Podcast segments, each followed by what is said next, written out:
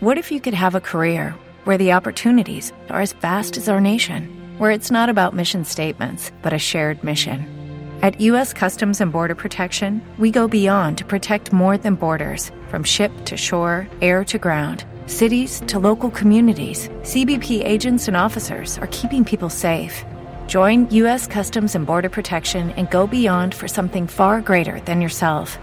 Learn more at cbp.gov/careers.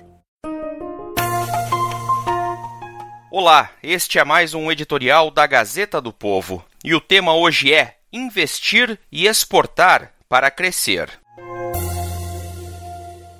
Já indo para o fim de 2020, o Brasil se vê diante de um desafio histórico, essencial para definir o futuro de seus 212 milhões de habitantes e começar o primeiro ano da terceira década do século com disposição política para aproveitar cada um dos próximos 10 anos e fechar a terceira década com renda por habitante pelo menos 40% maior que o valor atual. Embora com variações conforme a metodologia de cálculo e a taxa de câmbio adotada, estima-se que a renda por habitante ao fim deste ano, medida pela paridade de poder de compra do dólar, está em 16,3 mil dólares, conforme levantamento da revista Conjuntura Econômica de janeiro de 2020. Em termos comparativos, a renda per capita brasileira equivale a um quinto da norte-americana o que dá uma noção da distância de padrão médio de bem-estar social entre os dois países. A realidade brasileira, com seus níveis de miséria e pobreza, justifica a tese de que é prioritário buscar crescimento sustentável ano a ano em percentuais acima da taxa do aumento populacional. Se tivermos êxito, é possível sonhar com um aumento real da renda por pessoa em torno de 40% até o fim da década, em 2030, e acreditar na superação total da miséria e redução substancial dos índices de pobreza. Em resumo, a meta primeira é: o PIB tem de crescer inclusive para superar o alto desemprego que foi agravado pela pandemia do coronavírus e fez de 2020 um dos piores anos de toda a história econômica brasileira. Assim, o desafio em termos de gestão da economia nacional é saber como obter crescimento econômico nesta terceira década, inclusive para reduzir o grave desemprego, pois somente o crescimento cria empregos. Embora existam várias medidas capazes de contribuir com a expansão do produto interno bruto, PIB, o crescimento econômico brasileiro passa por duas vias: investir e exportar. Quanto ao efeito expansionista, sobretudo na expansão e modernização da infraestrutura física, não há muita dúvida sobre a eficácia dos investimentos. Nos últimos anos, o Brasil vem investindo em torno de 15% do PIB, o que é muito pouco, tanto em termos percentuais quanto em valores absolutos. O país necessita apressar os investimentos por eles serem essenciais para criar a base sobre a qual seja possível aumentar o PIB e o esforço deve ser o de elevar para pelo menos 20% do PIB a taxa de investimento nos próximos 10 anos, o que viabilizaria o crescimento do PIB de 4 ou 5% ao ano. A outra via para crescer é aumentar expressivamente as exportações. No contexto do comércio exterior, o Brasil é inexpressivo Tendo o oitavo PIB mundial e a sexta população, as exportações brasileiras significam apenas 1,2% do total mundial, equivalente à posição 24 no ranking global de exportação. Obter elevado crescimento do PIB e expressivo aumento das exportações são duas variáveis correlacionadas, e uma alimenta a outra. Nesse aspecto, é importante a adoção de políticas que levem ao aumento do processamento interno de matérias-primas, para que o país passe a exportar produtos acabados com maior valor agregado.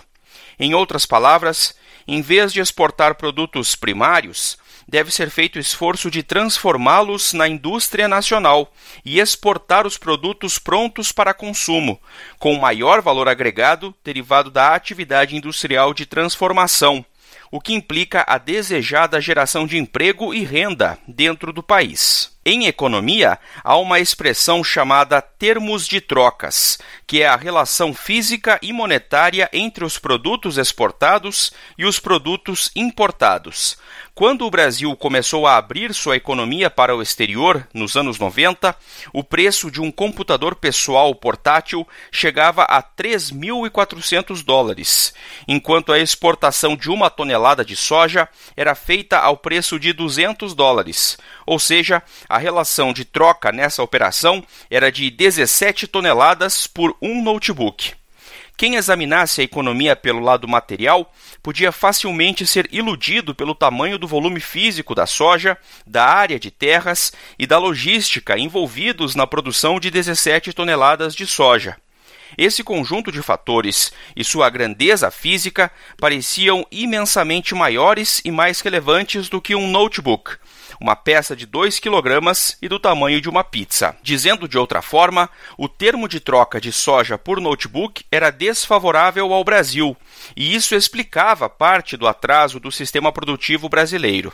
A causa era que a inteligência e a tecnologia envolvidas em um notebook eram maiores que a inteligência e a tecnologia envolvidas na lavoura de soja e os trabalhadores da lavoura brasileira tinham salários menores que os trabalhadores na cadeia industrial do computador pessoal.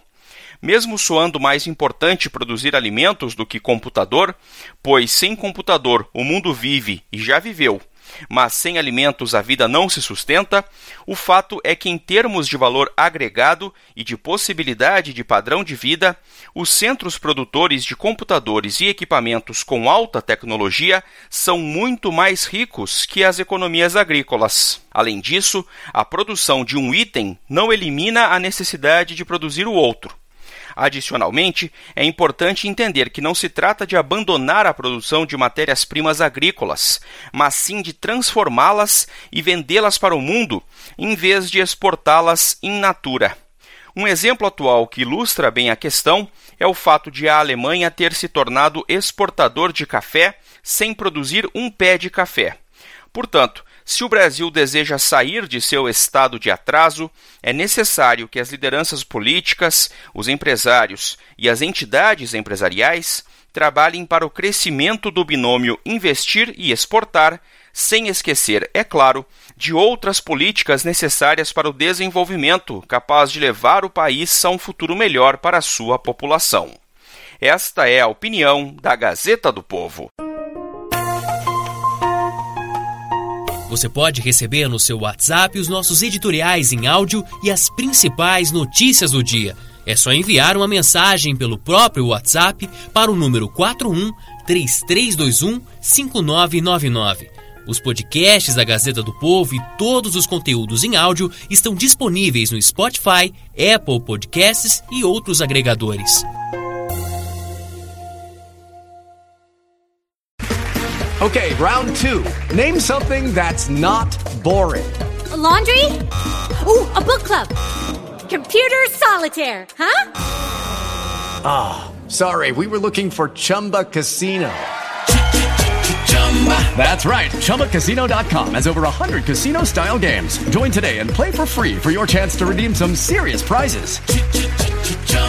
ChumbaCasino.com. No purchase necessary. Full prohibited by law. 18 plus terms and conditions apply. See website for details.